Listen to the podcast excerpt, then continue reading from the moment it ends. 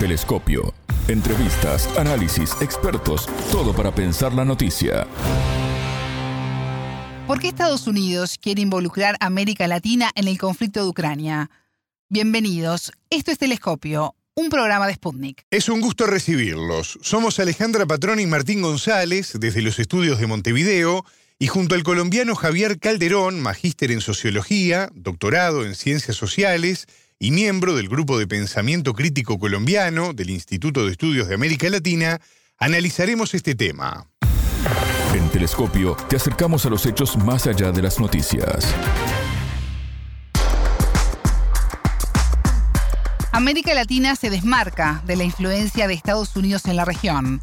La decisión de países como Colombia, Brasil, México y Argentina de rechazar el pedido de Washington de transferir armamento a Ucrania refuerza la posición continental de no alineamiento, multilateralidad y la construcción de una región de paz. ¿Es posible que el Comando Sur presione aún más sobre este tema? Todo indica que sí, porque entre otros asuntos, para la Casa Blanca está en juego el control político y comercial de Latinoamérica. Todo comenzó el 20 de enero, cuando la jefa del Comando Sur de Estados Unidos, Laura Richardson, pidió a los países latinoamericanos ceder su equipamiento militar ruso a Ucrania. Solicitud que fue negada por los presidentes Gustavo Petro de Colombia, Andrés Manuel López Obrador de México, Luis Ignacio Lula da Silva de Brasil y Alberto Fernández de Argentina. En otro momento de la historia, la respuesta no hubiese sido tan rápida y contundente. Sin embargo, América Latina intenta cambiar la relación que mantiene con Estados Unidos y generar otros diálogos y negociaciones que refuercen la autonomía y alejen las imposiciones e injerencias. Los recursos de la región como el litio, el agua dulce y el petróleo siguen en la mira de Estados Unidos y despiertan voces de cambio en la región con relación al tratamiento con Washington. El entrevistado.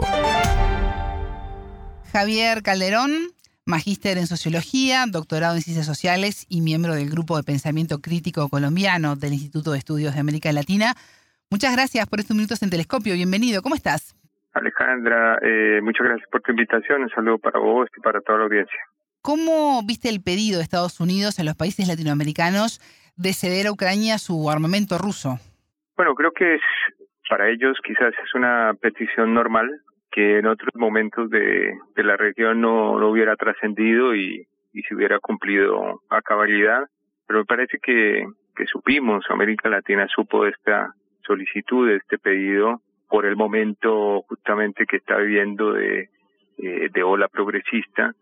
Fue el escenario de, la reunión de la CELAC en Buenos Aires, donde se, se enteró toda América Latina de esta situación y también de la respuesta de algunos países y de sus presidentes eh, negándose a este a este propósito de los Estados Unidos. Así que a mí me parece que para los Estados Unidos es un, pedido normal porque ven en América Latina su, su aliado y de, cierta manera obsecuente para sus planes globales y bueno y la, la respuesta y la y el conocimiento de tal pedido pues eh, corresponde a un momento distinto de, del que vive América Latina.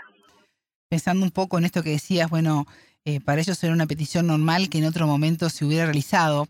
Recordaba que Estados Unidos ya tuvo una respuesta de unidad latinoamericana y hasta de rebeldía cuando en la cumbre de las Américas eh, no quiso invitar, no se quiso invitar por parte de Washington a Nicaragua, Cuba y Venezuela y surgió algo así como, bueno, si no van todos, eh, no vamos, ¿no? De la mano de, de AMLO, que fue el primero. Esta negativa al pedido del Comando Sur de entregar las armas reafirma entonces los cambios en el continente de pararse con firmeza ante los pedidos de la Casa Blanca? Eh, los, ¿Los aires de cambio que mencionabas llegaron para quedarse? Pues mira, yo creo que es un mensaje también a, me parece como respuesta al, a la entrevista que hace unas semanas dio la comandante del Comando Sur de los Estados Unidos, donde prácticamente daba a entender que Estados Unidos veía en los recursos naturales latinoamericanos pues los entendía como propios, ¿no? El el petróleo, el gas. Me parece que, que también se dio en un contexto y se da en un contexto de, de dificultades de entendimiento de la nueva realidad latinoamericana por parte de los Estados Unidos. Y también me parece por, por dos razones. Primero, creo yo que, que el, el fortalecimiento de la comunidad de estados latinoamericanos y caribeños reafirma uno de los principios sobre los cuales se fundamentó, eh, y es la, la idea de constituir América Latina en una región de paz, que fue ratificada en la reunión de, de Buenos Aires, que viene siendo ratificada por las presidencias pro tempore y que eh, envía también un mensaje a los Estados Unidos muy fuerte, y es que eh, América Latina está eh, orientándose por no alinearse en los conflictos internacionales para poder eh, construir su y orientarse por la paz eh, en la región. Y eh, el otro mensaje fuerte es el de la multilateralidad, porque me parece que, que Estados Unidos y en la era de Trump fundamentalmente pues empezó a cerrar esa posibilidad con la guerra comercial que desató con China y por supuesto por los últimos hechos de la guerra que se libra en el Donbass, pues básicamente está enviando mensajes de unilateralidad y de alineamiento, digamos, a su política exterior y a su política, a su poder global. Y parece que América Latina con estos mensajes, con, con esta negativa a la entrega de armas y a vincularse de esa manera directamente en el conflicto, pues lo que está diciendo es nosotros nos orientamos por la multilateralidad, por la paz y por no alinearnos en estos conflictos internacionales e hicieron un llamado porque me parece que la negativa eh, no fue a secas, o sea, no se negaron a entregar las armas solamente, sino se negaron y dijeron, especialmente el, el presidente de Colombia, el presidente de Argentina, el presidente de Brasil, eh, plantearon la necesidad de, de, llegar a la paz en la región eh, del Donbass. Entonces me parece que, que, que son estos mensajes muy, muy complejos que se vienen dando en la región. No sé si eh, haya llegado para quedarse, Alejandra, porque eh, pues también sabemos que ante la ofensiva conservadora iniciada en el 2014 con la institución de Dilma, Rousseff en Brasil, etcétera, pues la CELAC se vio muy, muy afectada. De hecho, no estaba funcionando. Fue eh, con la llegada de López Obrador y Alberto Fernández, cada uno en su respectivo país, a la presidencia, que se reactivó eh, este organismo de integración regional y empezó a funcionar. La reunión anterior, que fue en México, presidentes y presidentas de, de la CELAC, tuvo la ausencia de Chile, Brasil y Colombia, indicando todavía que, que pues hay un sector de, de la política latinoamericana que se niega a participar en la integración regional y que prefiere eh, pues su alianza con los Estados Unidos. Así que me parece que, todavía eh, la CELAC no está consolidada como organismo de integración, falta mucho, falta mucha voluntad política. Eh, entiendo que, están encaminados los gobiernos a, a que esto ocurra, pero para que sea así, que sea eh, una política exterior común de la región, esta política de multilateralidad y de no alineamiento a las potencias mundiales. Javier, y mm, en este rechazo al pedido de Estados Unidos de transferir armamento a Ucrania por parte de Colombia, Brasil, México y Argentina. ¿Podemos esperar más presiones por parte del Comando Sur o va a aceptar la respuesta sin represalias? Yo creo que van a haber eh, más discusiones, yo creo que se está abriendo uh -huh. hasta ahora esa nueva conversación con, con los Estados Unidos. De hecho, me parece que, que todavía justamente la habilidad de, de CELAC eh, facilita a los Estados Unidos con continuar con eh, las presiones eh, a los países, ¿no? Sin que la CELAC tenga las herramientas para dialogar en bloque con, con el organismo, con los Estados Unidos y con los otros bloques mundiales de, de poder. Y pues eso eh, va a seguir ocurriendo. En, en algún sentido, al, algunos países se van a ver presionados por la deuda externa, donde Estados Unidos tiene la mayoría de veto en el Fondo Monetario Internacional, en el Banco Mundial y en otros organismos internacionales y allí se van a ver bastante presionados. Por otro lado, se van a, a, ver afectadas quizás en pedidos o en acciones bilaterales que estén en camino. Yo creo que van a seguir presionando el, el Comando Sur. Eh, tiene la intención de, y, de vincular a América Latina en sus planes. Estados Unidos creo yo que no se resigna, no lo ha hecho nunca, a que América Latina sea independiente de su política exterior. Así que yo creo que van a continuar y hay que, hay que estar muy atentos, sobre todo porque ya empezó en la práctica la campaña electoral en los Estados Unidos y América Latina siempre está sobre la mesa, a veces con mayor énfasis, eh, a veces con menor énfasis, pero siempre está en el debate electoral. Bueno, en el primer acto de campaña, eh, Donald Trump, la semana pasada, hace dos, tres días, pues tuvo como centro en su discurso las burlas al presidente López Obrador. De vuelta, empieza a, a matonear a, México eh, como parte de su campaña antimigrante, xenófoba, racista que eh, congrega un sector de, de la ciudadanía norteamericana. Javier, para los Estados Unidos, ¿el conflicto en Ucrania es una oportunidad para recuperar influencia en la región y desplazar a Rusia en materia de defensa? Pues me parece que yo dudo, digamos, quizás podría generar otra otra hipótesis para que la conversemos y es que me parece que la guerra y el papel de Estados Unidos en, en el Donbass es más una posición defensiva en la medida en que ve seriamente afectada su posición en el comercio internacional creo yo que de fondo por supuesto está eh, el problema de, su tensa relación con Rusia pero eh, en el fondo está la eh, la la situación y la disputa con China respecto a las áreas de influencia y el comercio internacional. Creo yo que, que allí eh, está centrado el, el, el, debate porque eh, Estados Unidos está, estaba perdiendo, yo no sé, ahora habría que analizarlo con más datos, su poderío, su dominio sobre la Unión Europea, que incluso amagó con convertir el, eh, su comercio internacional con China al euro o al yuan, dejando de lado al, al, dólar. Entonces me parece que allí eh, yo veo más una posición defensiva de los Estados Unidos que ofensiva, porque están tratando de, resolver su pérdida de hegemonía con China y por supuesto Rusia, que es eh, un país fundamental para tanto para la Unión Europea como para China, pues se convierte en, en un en un eje de, de combate y de disputa. Así que bueno, yo lo veo de esa manera, quizás otros analistas pueden verlo o considerar que, que allí hay una ofensiva.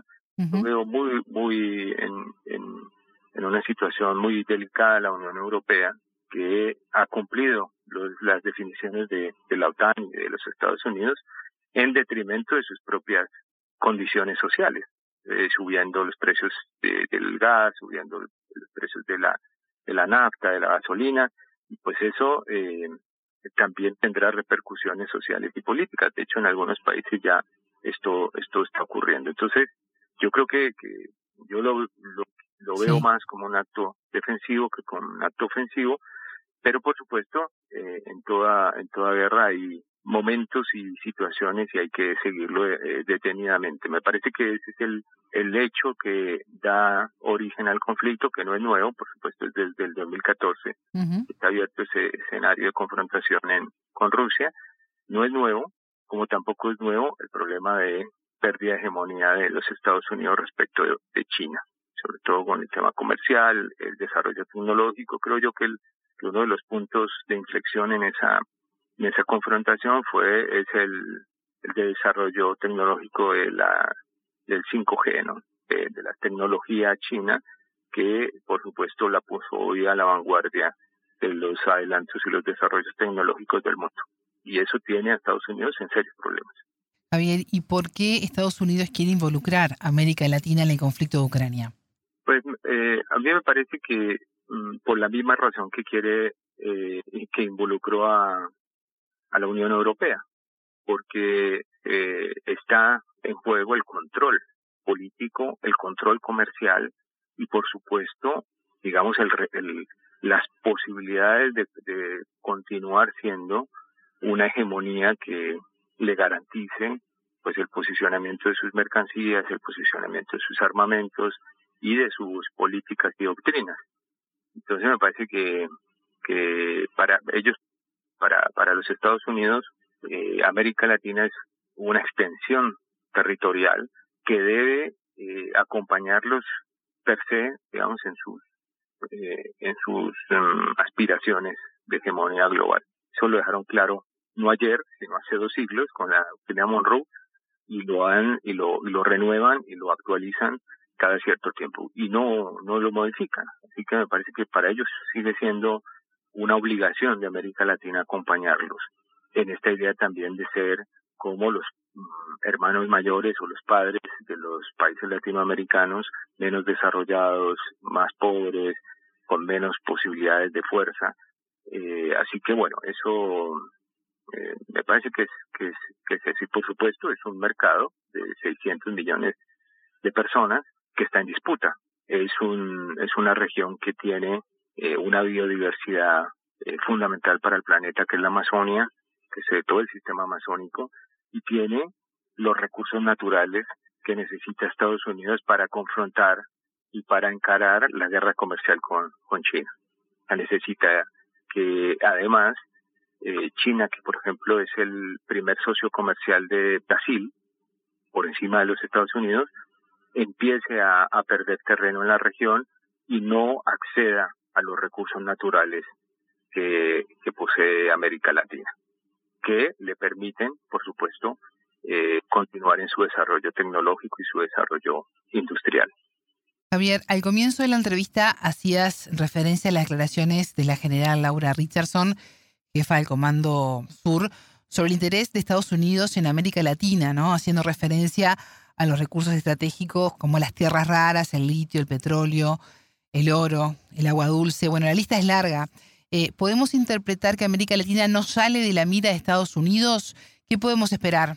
No, no, no, no sale y no va a salir de la mira de los Estados Unidos. Me parece que, que América Latina tiene que, que ser más proactiva en torno a esta conversación y hasta a este diálogo con Estados Unidos y eso significa consolidar su organismo de integración regional como una institución que le permita tener eh, mayor fuerza en, esas conversaciones con, con los Estados Unidos, mientras América Latina no tenga una institucionalidad propia que la integre, que le permita, digamos, negociar como bloque, no solamente con los Estados Unidos, sino con los otros bloques de poder en el mundo, pues eh, se va a eh, ver afectada y va se va a sentir y se va a ver débil respecto de estas potencias mundiales. Entonces, a mí me parece que, que mientras esto no ocurra para los Estados Unidos, las riquezas naturales de América Latina pues son susceptibles de ser apropiadas a través de, de comercio, de comercio que le, convenga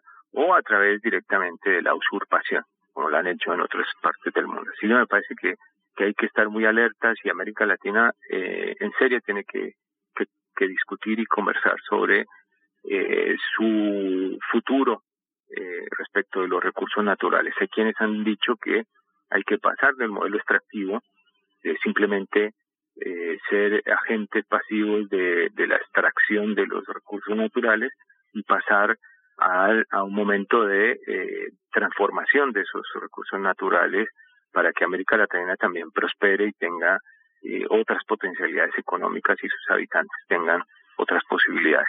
O sea, no es solo sacar litio para que en China produzcan los celulares o en Estados Unidos o, en cualquier otra parte del mundo, sino que en América Latina se, se produzcan y se desarrollen esas tecnologías limpias eh, también para la transición energética, para la tecnología y para el desarrollo de, nuestra región. Así que ahí hay un gran debate de fondo que, por supuesto, tiene, tiene que ver eh, la posición eh, hegemonista de los Estados Unidos, pero también tiene que ver con la posición un poco eh, disgregada de América Latina, que no se pone de acuerdo, que no logra eh, trascender a una integración concreta. Creo que esa es una de las de los grandes planteamientos que, que se desarrollaron en la última reunión de, de la CELAG en Buenos Aires.